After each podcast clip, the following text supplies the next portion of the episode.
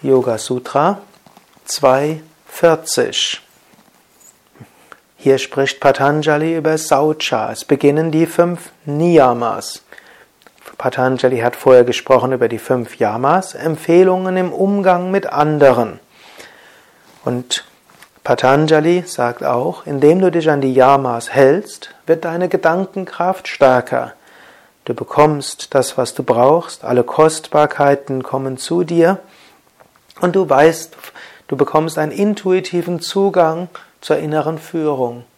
Und wenn du eben zum Beispiel in, Ast, in Aparigraha fest begründet bist, dann kommt von innen heraus das Wissen, was deine Aufgabe ist, was zu tun ist.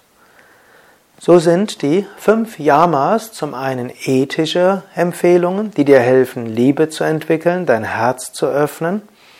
Es sind zum anderen Empfehlungen, die dir helfen, Gedankenkraft zu entwickeln. Und zum Dritten sind es Empfehlungen, die dir helfen, dich zum Göttlichen zu öffnen, seine Führungen zu öffnen, die dir die, den Zugang zur Intuition, zur Inspiration geben und die dir eine Kraft und Stärke geben. Ist auch immer wieder Beständigkeit, was Patanjali in den Yamas erzählt.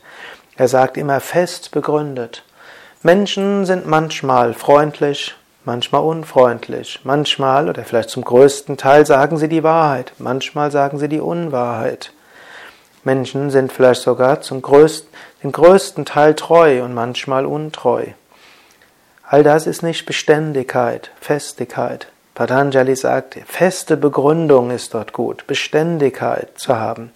Zwar geht es zum einen um Freiheit, aber um zur Freiheit zu kommen, gilt es auch, sich zu disziplinieren. Für eine höhere Freiheit muss man manchmal kleinere Freiheiten aufgeben. So können wir das Herz öffnen, so kann unser Geist stärker werden, so fühlen wir eine Verbindung zu etwas Höheren, so erwacht die innere Intuition. So, jetzt ist der doch schon die tägliche Inspiration fast vorbei und über Saucha spreche ich dann das nächste Mal. Wenn du nicht so lange warten willst, schau unter www.yoga-vidya.de. Wenn du dort Saucha eingibst in die Suchmaschine, findest du eine Menge von Artikeln. Überhaupt ist die Seite www.yoga-vidya.de eine große Quelle verschiedenster Informationen über Yoga, tausende von Internetseiten, inzwischen auch über tausend Hörsendungen, inzwischen hunderte von Videosendungen über Yoga.